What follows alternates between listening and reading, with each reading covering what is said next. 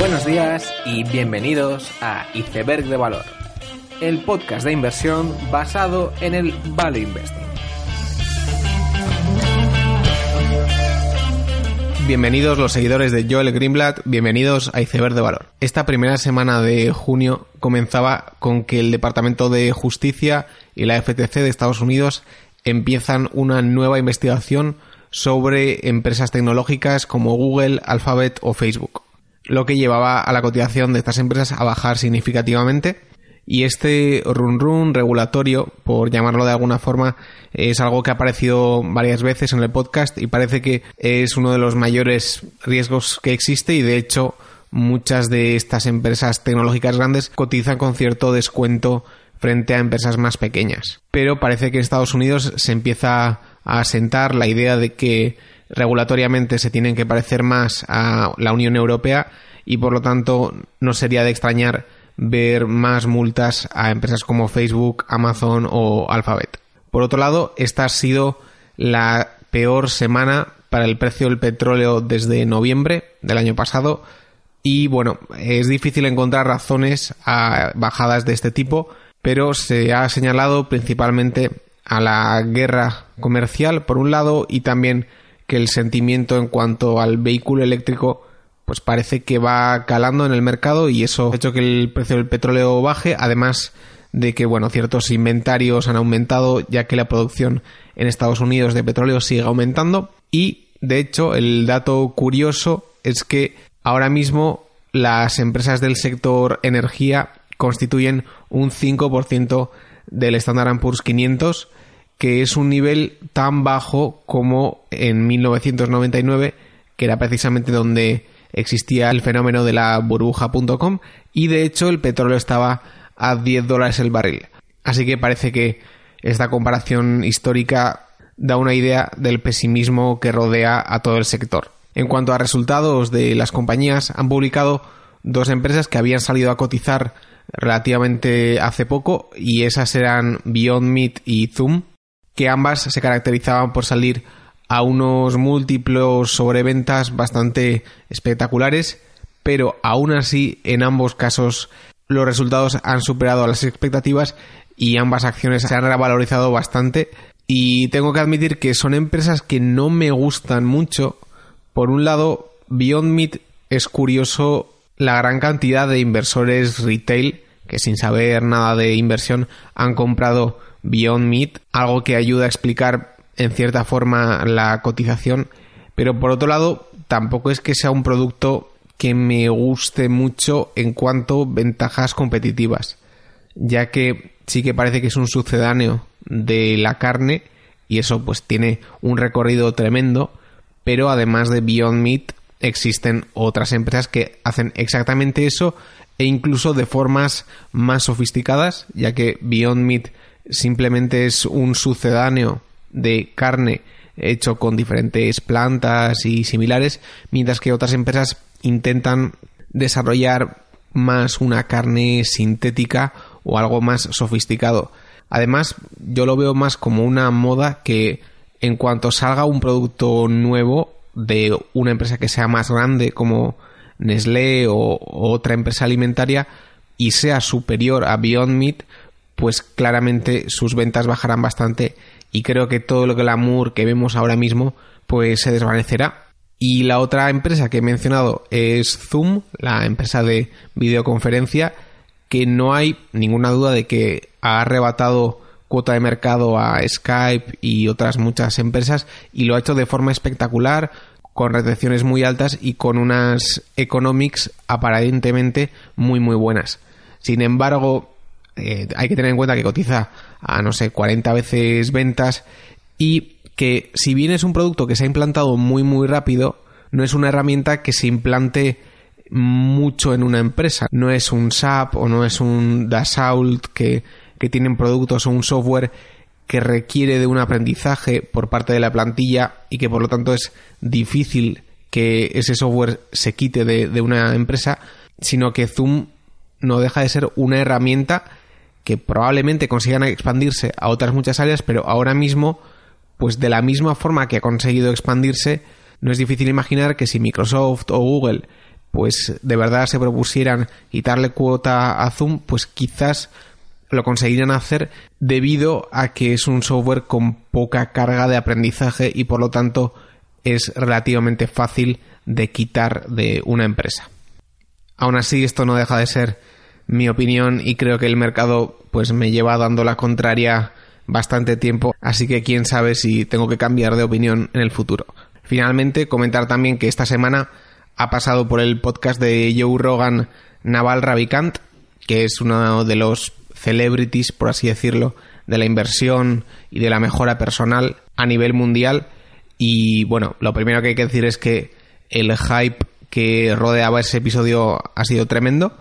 Aún así lo recomiendo, no sé si realmente ha llegado al nivel del hype que tenía ese episodio, pero sin embargo, como, como he dicho, recomiendo a cualquiera escucharse ese podcast de Joe Rogan. El tema de este episodio, movimiento y velocidad,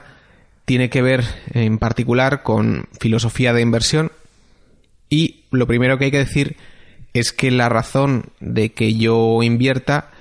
es el poder encontrar empresas que sean capaces de componer capital a largo plazo. Es decir, poder encontrar pues una determinada empresa donde yo vea ciertas características que el mercado por alguna razón no es capaz de valorar o entender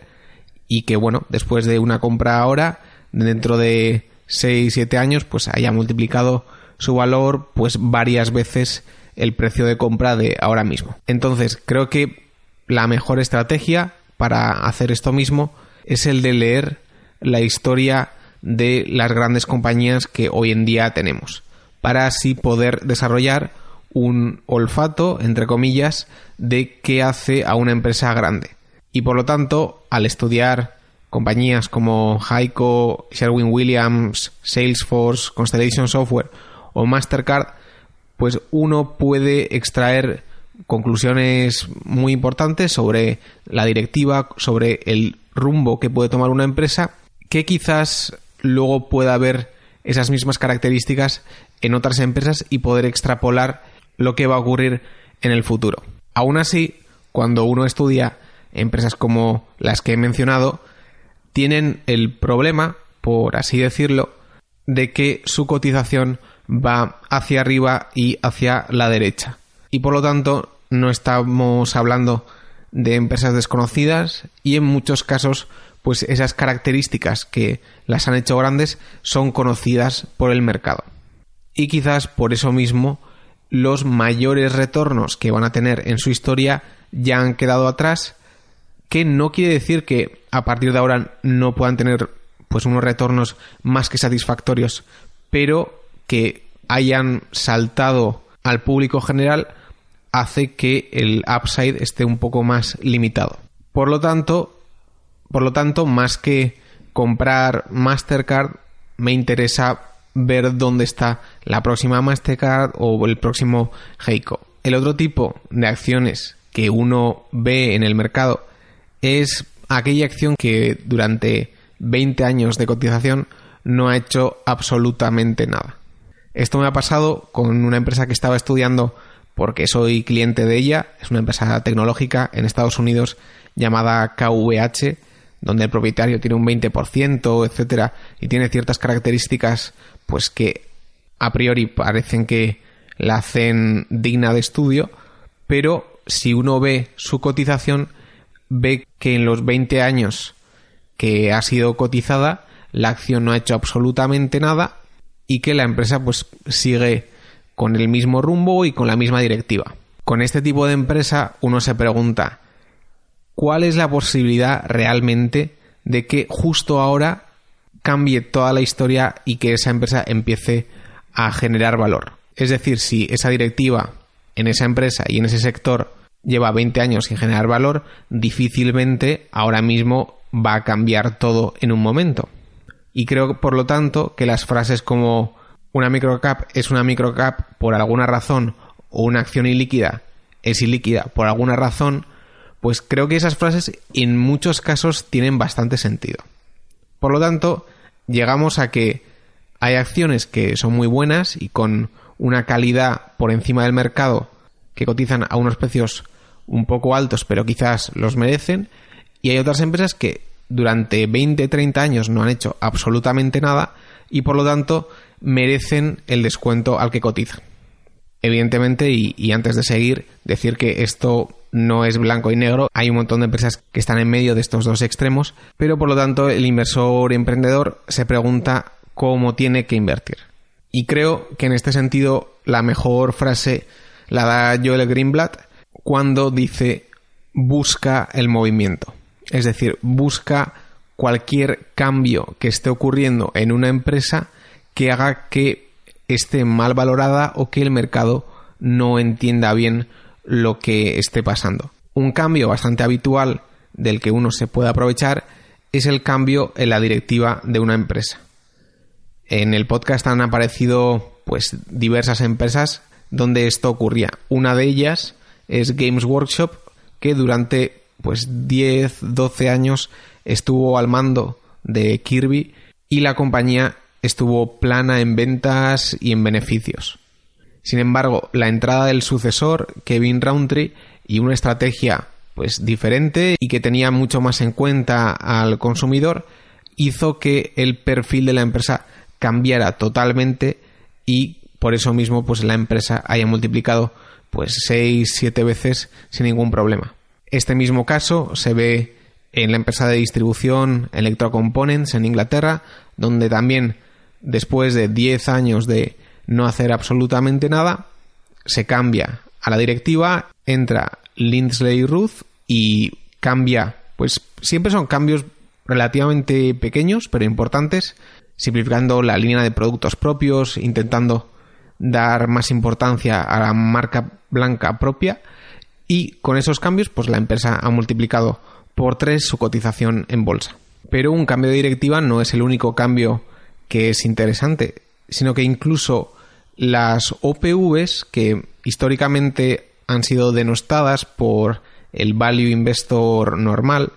creo que están cambiando un poco de formato. Por ejemplo, si vemos una entrevista que hay con el CEO de Gestamp, le preguntaban por qué Gestamp salía en la horquilla inferior del precio que estaba en su prospecto. Y lo que decía el CEO de Gestamp es que lo hacían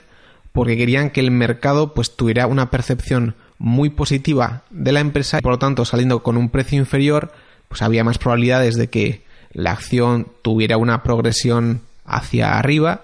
y eso se viera como algo positivo. Por lo tanto, incluso las OPVs, que siempre se dice que, son herramientas para sacar dinero al inversor particular, está habiendo un cambio en el modo de, de verlas. Hay otro tipo de movimientos que también son interesantes, como las fusiones inversas, donde quizás la empresa que pasa a cotizar no es la más conocida de todas, o también quizás que una empresa históricamente bastante mala haga una adquisición muy muy especial, casi de casualidad, y que eso cambie totalmente el perfil financiero de, de la empresa. Uno también puede buscar movimiento en empresas que estén vendiendo ciertos activos, por ejemplo, en el episodio 63 comentábamos cómo MTI había vendido la parte tecnológica que tenía la empresa y eso hizo de catalizador para que el valor que había en la empresa saliera a la luz.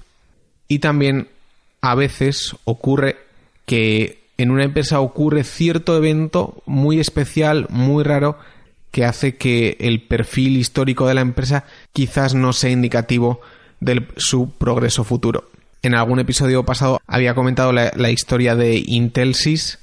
que va a dar el software a Goldman Sachs para las tarjetas de crédito de Apple y una vez de que se ha dado a conocer esa noticia, pues el perfil de la empresa cambia totalmente y el modo de valorarla también lo hace. Tampoco quiero dar una opinión muy positiva ni negativa de, de Intelsys, ya que es una empresa donde ha habido dos informes bajistas, la acción estuvo en 40, ahora está en 25, hay muchísimos especuladores en la empresa, el, futuro es un poco incierto, es un caso bastante curioso, pero es un ejemplo de cómo un evento que ocurre, por lo que sea, que hace que el modo en el que se vea una empresa cambie totalmente. Y pensando en el caso de mm, Intelsys y en estos cambios que ocurren relativamente rápido, hay un tema que he estado pensando bastante y es el tema de la velocidad y el timing cuando uno compra una acción. Uno de los grandes mantras de la inversión en valor es que es un modo de invertir pues muy pausado, donde la paciencia es muy importante y por lo tanto uno podría pensar que un inversor en valor no compra rápido o que no toma decisiones fugaces. Aún así, aún así, en muchos casos, quizás Intelsys sea uno de ellos, ocurre que la ventana de oportunidad pues es relativamente pequeña y hay un tiempo donde el inversor tiene que tomar una decisión y la revalorización o la no revalorización ocurre muy muy rápido.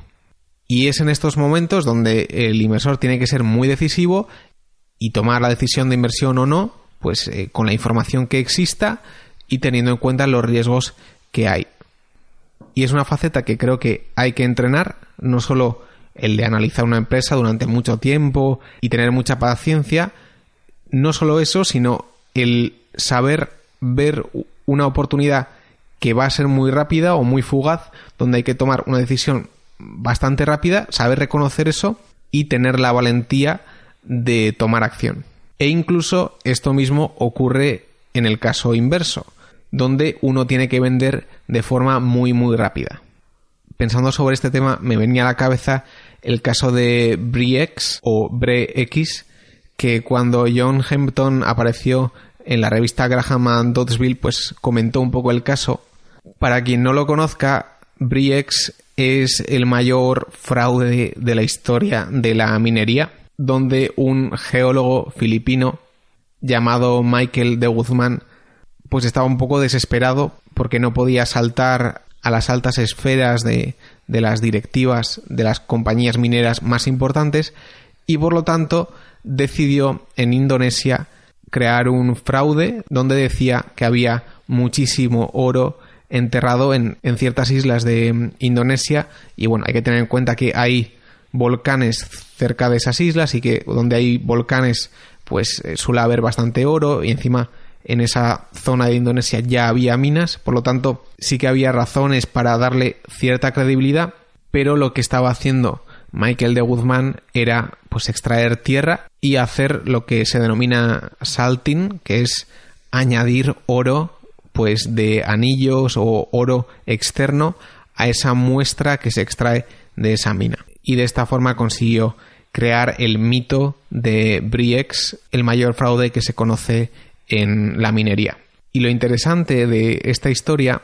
es que, bueno, lo primero, la acción pasó de ser una penny stock que estuvo a, a fracciones de céntimos a estar a 200 dólares y por lo tanto hicieron muchísimo dinero pero llegó un punto donde el gobierno de Indonesia pues metió un poco la cabeza y quería que hubiera compañías que no fueran Michael de Guzmán y Briex las que analizaran las muestras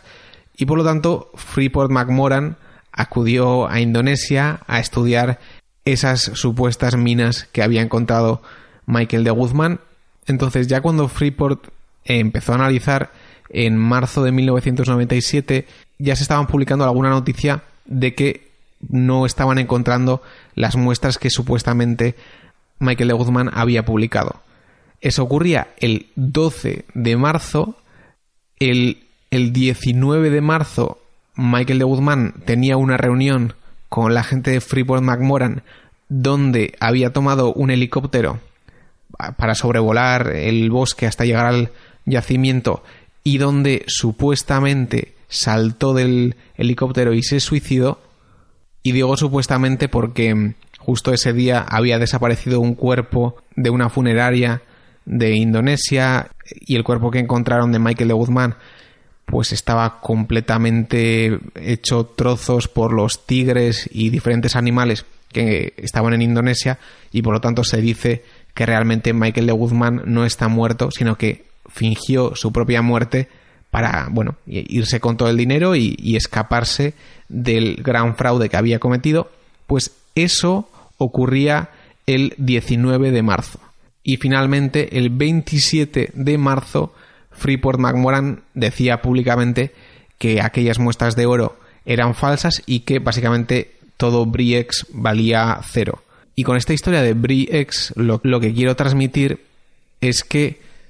tú tampoco tenías mucho tiempo para vender las acciones de Briex. Primero, el 12 de marzo, parece que Freeport empieza a tener problemas para encontrar las muestras. El 19 de marzo